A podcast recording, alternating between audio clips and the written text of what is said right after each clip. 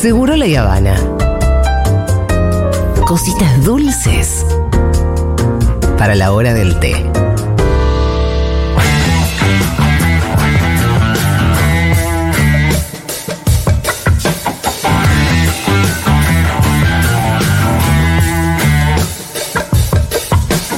Hola, Quique Viale, ¿cómo va? ¿Cómo están? Quique, la vez pasada nos habíamos quedado en la mitad del diccionario. Del o no sé, glosario, sí. eh, por eso.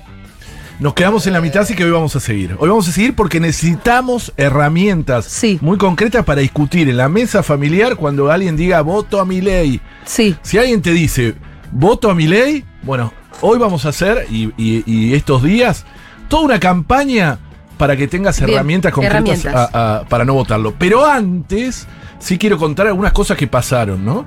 Eh, algo de coyuntura. Sí. Una es, salió el famoso informe eh, de una organización que se llama Global Witness, que lo hace todos los años y que cuenta cuántos asesinados y asesinadas en materia ambiental hubo en el mundo. Ese Ah, informe es muy conocido, que lo hacen hace 11 años y que van recopilando en todas partes del planeta cuántos asesinados y asesinados hay. Bueno, América Latina nuevamente lidera el, el- el récord de asesinados. Hubo 177 personas asesinadas en el año 2022. En todo el mundo.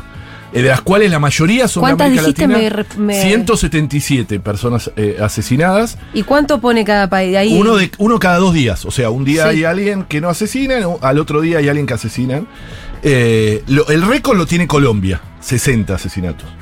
La Ah, mitad. Te Colombia iba a decir. Casi que, la que mitad. la- la pon- las ponía todas Colombia, ¿no? Colombia es terrible, sí. La tercera parte del lo- lo mundial lo pone Colombia. Yo estuve en Colombia, estuve con gente amenazada. O sea, la, eh, la última vez que fui a Colombia me vinieron a buscar en camioneta blindada. O sea, se maneja, y son eh, ambientalistas, que se tiene que manejar en camioneta blindada con un custodio. Es terrible, ¿no? El, el encierro que sentís en la camioneta blindada. Es- y, y bueno, gente que se tuvo que exiliar, todo, aún con el gobierno de Petro, ¿eh? ¿no? O sea, a pesar. Ahí es, eh, lo terrible es eh, que quienes pagan estos sicarios son las segundas líneas, ¿no? Hay veces son las propias empresas petroleras o mineras por el avance sobre territorio y a quienes resisten, pero también son quienes van a ser proveedores de ellos, los que terminan tratando de, o, o no tratando, sino eh, atentando contra la vida de quienes resisten, ¿no? Un proyecto minero, un proyecto petrolero. Es terrible ser. Lo cuento no solo porque es un dato nuevo, sino también porque lo hemos hablado esto. Si Milei llega a ser presidente, Argentina no está en este récord, por ejemplo, ahora, en este año. Los últimos que tiene son Santiago Maldonado, está acá, pero ya hace varios años, que estaba Patricia Burrich. Eh, Rafael Nahuel, que también estaba el, el- el chico asesinado en, en el, en Mascardi, en Bariloche. ¿Se cuentan ellos? Se lo cuentan Fueron contados. ellos. Se- fueron, ellos fueron contados. Esos son los casos de Argentino y Chocobar, que es un caso de Tucumán hace muchos años, por el agronegocio, por la apertura del agronegocio. Pero digo, son contados casi en años, nada que ver con el- lo que es Brasil, México, etcétera. Eh, si Milei asume Milei, recuerden que tiene como un enemigo, y lo dice abiertamente, al eh, ambientalismo, ¿no?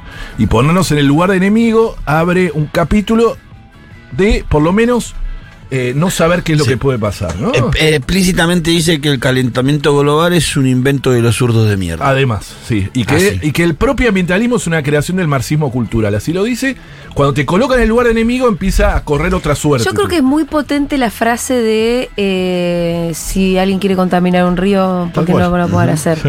Porque creo que incluso a un negacionista del cambio climático entiende que un río no puede, no puede contaminar. Exacto, está bien. Que claro. no puede existir esa libertad Sí, de sí, contaminar un río. Sí, sí, sí.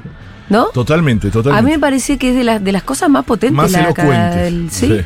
Pero bueno, eso hace también, ¿no? Que insistimos con esto. Nadie que tenga una mínima inclinación ambientalista, y esto, yo sé que los oyentes y las oyentes generalmente no van No a votar a mi ley no. y tienen. Pero digo esto para la mesa familiar. Este Sí, glosario obvio. lo hacemos para eso. Si vos ves, yo vi una sobrina que Sí. tengo, que es divina. Sí, que quiere votar a mi ley. Y que un poco estaba tentada, 16 Sí. años, lo dije. Y, y yo le, le fui por ese lado. Le digo, che, vos sos tenés inclinaciones feministas. No es una militante feminista, pero tiene.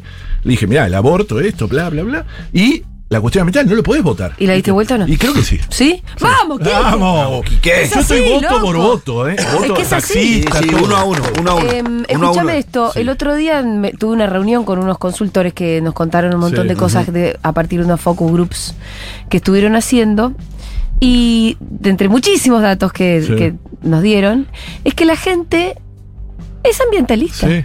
Sí. No militante, no todo el mundo está separando Claro. ni la basura, ni activistas, Claro. pero que la gente cree en el cambio climático y que hay que hacer Sí. algo al respecto, la mayoría. Eso. La gente ya está preocupada, sabe que al planeta le está pasando algo, con lo Claro. cual ahí hay algo, de verdad hay un lugar por donde entrarle. Yo no tengo dudas de eso y vengo insistiendo hace años de eso. Bueno, eh, también no es casual, bueno, que, que- que florezcan las columnas como esta. Esta fue pionera, digo, no, por gracias a, a Julia, bueno, y a, y a la radio. Pero ahora casi todos los programas tienen, ¿vieron que ahora Sí, ¿hay tienen? más? Sí, hay mucho más. Mira qué bien. Esta fue una de, la- de las max- de las pioneras. Eh, porque la cuestión ambiental, sí, claro que interesa. Interesa mucho. El problema es que siempre nos ponen como una cosa delante de la otra. Bueno, estamos en una crisis económica aquí que no es para hablar. Y justamente, eh, siempre digo lo mismo, para repensar el modelo de mal desarrollo de América Latina que nos hace el lugar más desigual del planeta, es eh, por lo que militamos. O sea, nosotros, justicia social y justicia ambiental están de la mano, es lo mismo. Entonces es un momento eh, importante, un momento de crisis, ¿no? Además de crisis eh, eh, no solo económica, sino también e- ecológica. Bueno, esto de los asesinados es terrible, porque es uno cada dos días. Ah, y el 34% de los asesinados son indígenas. Cuando no son más del 5% de la población mundial. Es totalmente desproporcionado. No es casual, ¿no? Sectores populares, indígenas, son los que terminan asesinados o asesinadas. Esto lejos de pensar es un ambientalismo popular el que estamos hablando, ¿no? No es que son las grandes ONG. Los que terminan siendo Sí. las víctimas son los que están en el territorio ahí aguantando y poniéndose adelante de Claro. los camiones, No, sí, etcétera. sí, no son, los muertos no los pone Greenpeace, con todo el respeto que Sí, merece Greenpeace. Claro. No, No lo pone puede, Greenpeace. puede- puede no, ni, ni siquiera nosotros, yo, abogado No. ambientalista, o sea, digo, me pongo acá de ciudad.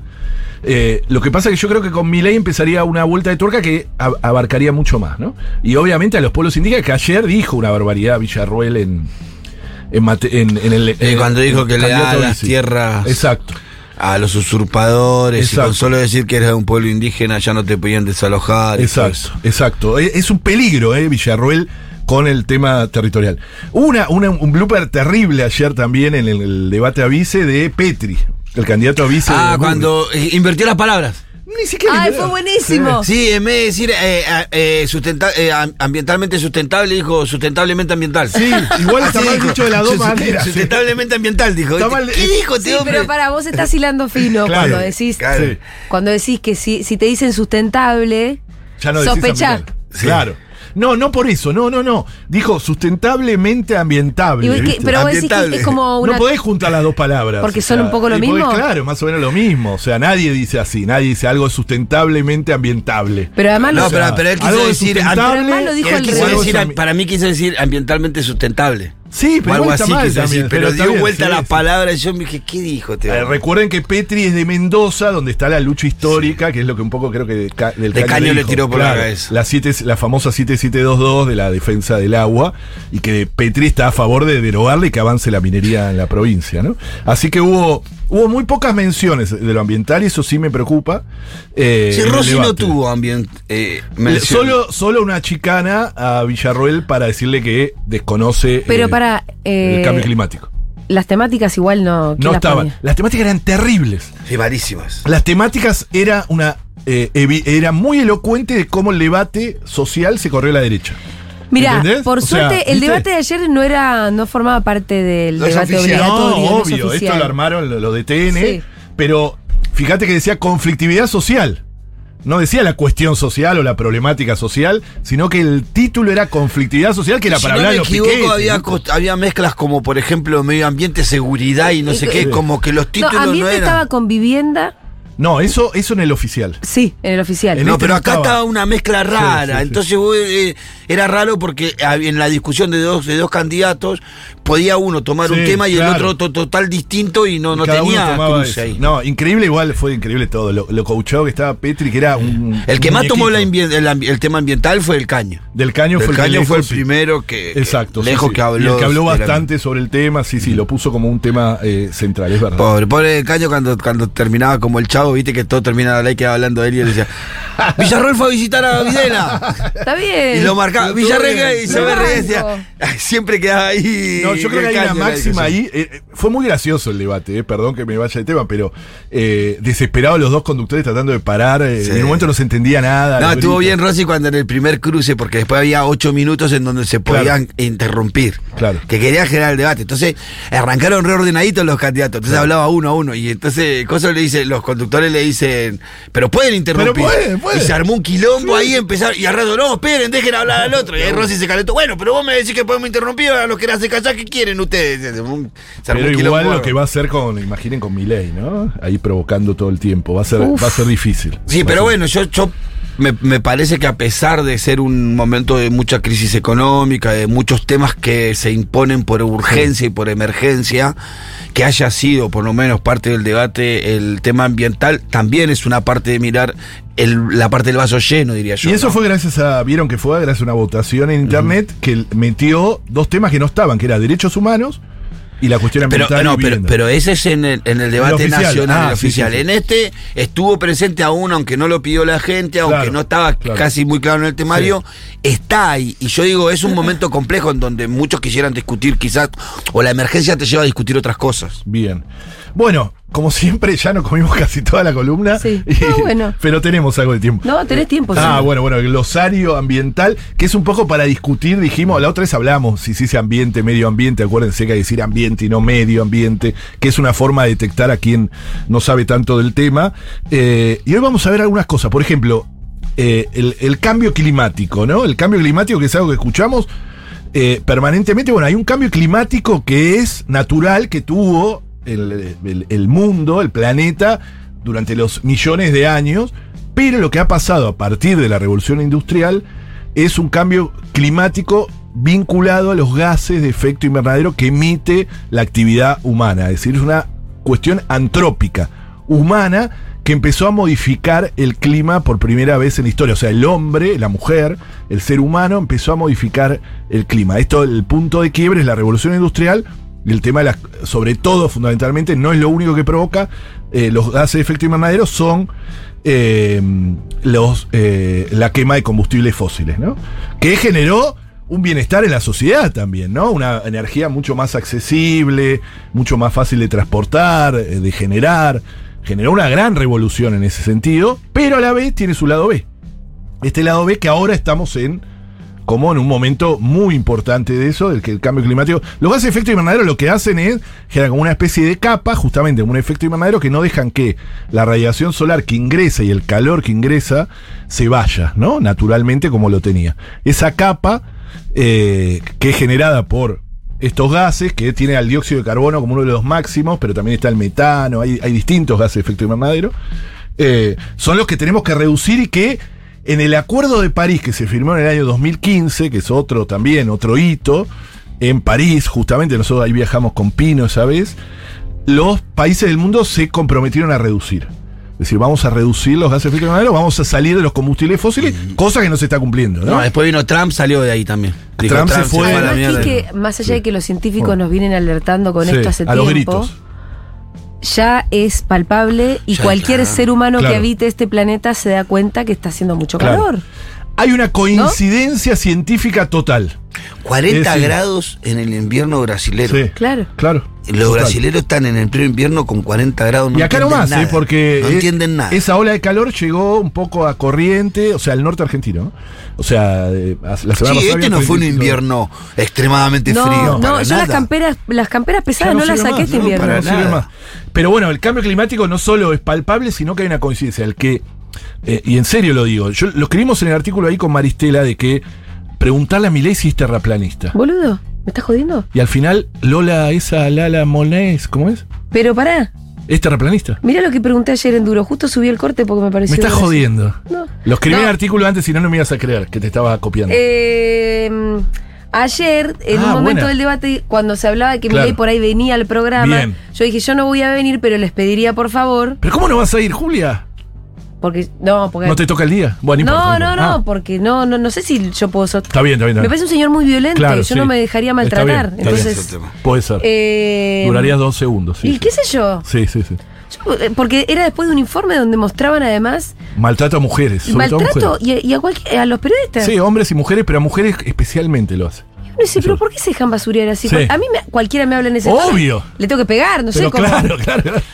No, te A mí me dice cuando. Claro, cuando- vos también. Yo sabés qué me flashaba, qué me, me- me figuraba la discusión sobre seguridad. Y cuando sí te le planteaba, yo te decía, vos, chorro, que defendés a los Claro. chorros. Ah. Y bueno, por eso. Por arriba, de por arriba del mostrador lo traigo Claro. de la solapa para acá. No. Bueno, entonces yo dije, Lo pero despeina. quiero dejar mi pregunta para que ustedes le hagan. estás jodiendo. Pregúntenle qué piensa si acaso la Tierra es redonda o no. Yo lo dije ayer, lo yo- subí a, mi Instagram. Mirá vos, Julia. Te juro, pero mirá, porque boludo, igual. todo, vos lo, lo- Sí. lo mirás el pensamiento es que de mi ser ley. terraplanista y no creer en el cambio climático es lo mismo. Y- en sí. términos científicos es lo mismo. No, es lo mismo, es Claro. lo mismo, es exactamente lo mismo. Nosotros lo escribimos en el artículo. Queríamos que alguien le pregunte, pero se lo tiene que preguntar, si se lo preguntás vos no te va a contestar. Se lo tiene que preguntar ahí en medio, como diciendo, viste que hay unas teorías, o sea, hay que hacerlo entrar y estoy seguro que va a salir. La que salió fue esa que, lo que la que lo maquilla, ¿cómo se llama? Laila Eh, la- Moreno. Lilia Moine, la Es- Moine, algo así. Esa le, mo- sali- le moiné, Salió un video de hace un año más o menos donde es terraplanista. Sí, O sea, ayer entonces sí. no, no es tan loco lo que, lo que hablamos. Es decir, ser terraplanista y, y, insisto, y no creer en el cambio climático es muy parecido. Pues hay coincidencia científica. Eh, el cambio climático está también eh, vinculado con otro concepto, que también hay que saberlo, que es el antropoceno, que alguna vez hablamos acá. Es decir, ¿vieron las eras geológicas?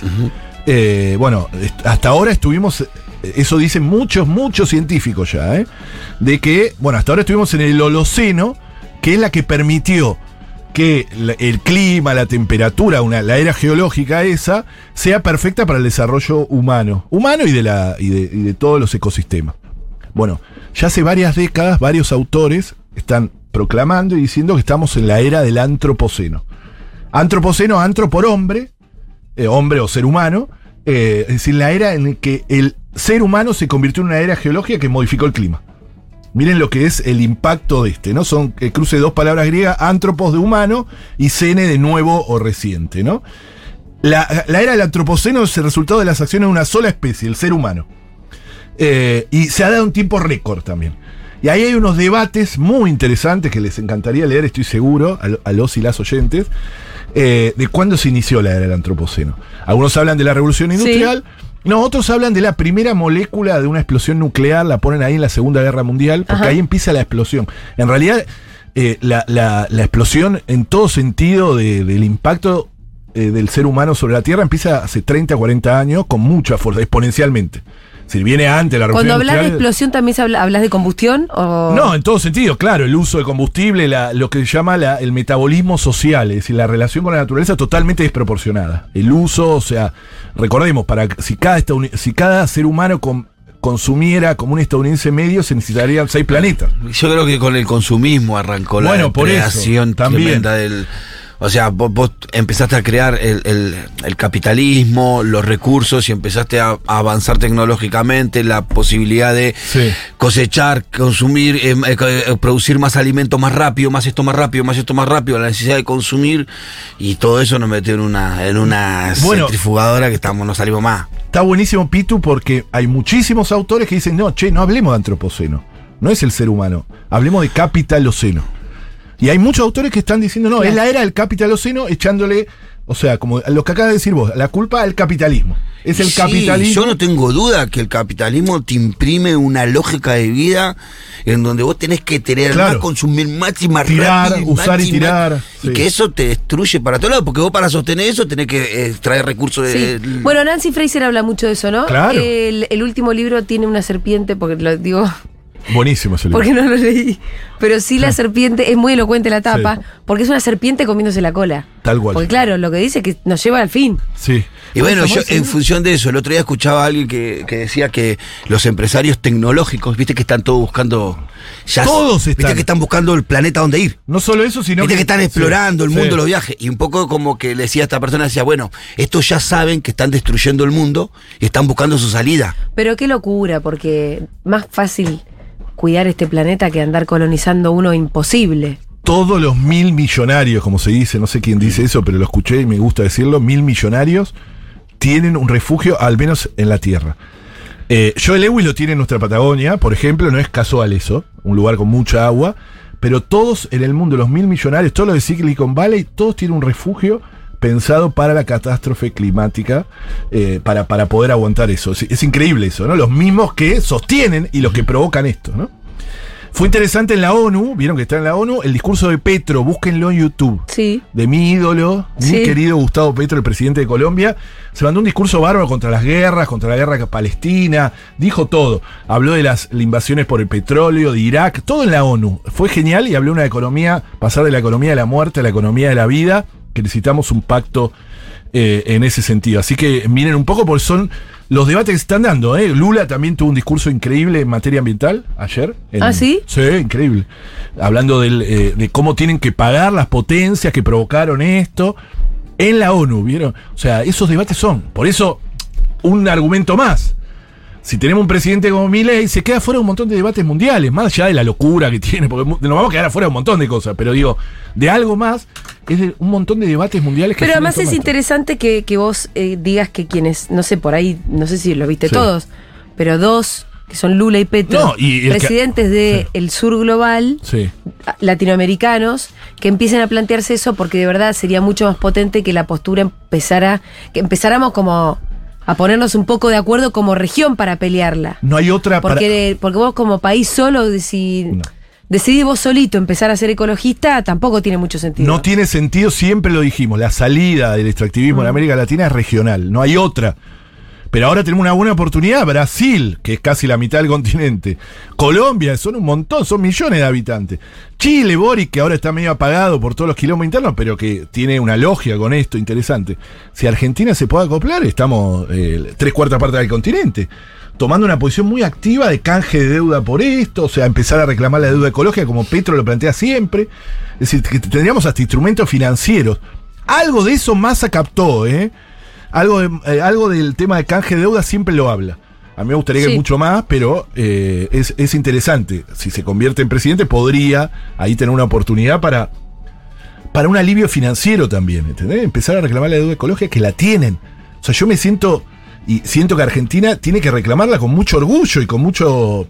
Es mucho más tangible y real la deuda ecológica que la deuda financiera, que es un invento que ustedes saben que se hizo Sí. de forma ilegal, que la hace un presidente de Macri y se fuga en el dinero. En cambio, la deuda ecológica es muy real, muy concreta. Son cinco siglos de saqueo más la deuda climática, ¿no? La desigual responsabilidad en, en- en- en crear el cambio climático. Así que es una gran oportunidad, estamos en ese momento. Peleemos voto a voto lo de mi ley. Peleemos, no puede convertirse en presidente, ¿no? No puede convertirse en presidente. Así que ahí, ahí estamos. Eh, ¿sigo? Ah, seguimos. Yo pensé que. Ah, Eh, bien. No, no, no, siempre. tirate una cortita, Me tiré abajo, me tiré Una abajo. cortita, me una abajo. cortita. Eh, antropoceno Porque lo tengo una tanda antes de Ah, cerrar el programa. Muy bien, bueno. No, eh, a ver, cortita, pará, pará, porque no me quiero ir. Una Antropoceno cortita. lo dije. Deja, ya sé, vendela. Bueno, vendela. la sexta extinción masiva, es media bajón. Uy, bueno. Bueno, pero qué Y bueno, loco, pero hay que una- alertar. Esta es una columna que Hay nos que mete a la alertar. regla. Y pero ya con decir sexta Sí, extinción ya la masiva. dije, ya la dije. No, no. No, no, ¿por qué? no, la digo que dijiste. En los más de 4 mil millones de Pero años. digamos que ahora Sí. los extintos seríamos los seres humanos. bueno, vamos ¿Ya a hubo verlo en la cinco próxima. antes? Ojalá que no. Claro, en los Ah. 4 mil millones de Sí. años hubo. Listo, perfecto. Nos Hubo contá la cinco próxima. grandes. Está buena Es esa. muy interesante saber extinciones masivas. Bueno. Bien, Quique Viale, hasta la próxima. Nos vemos.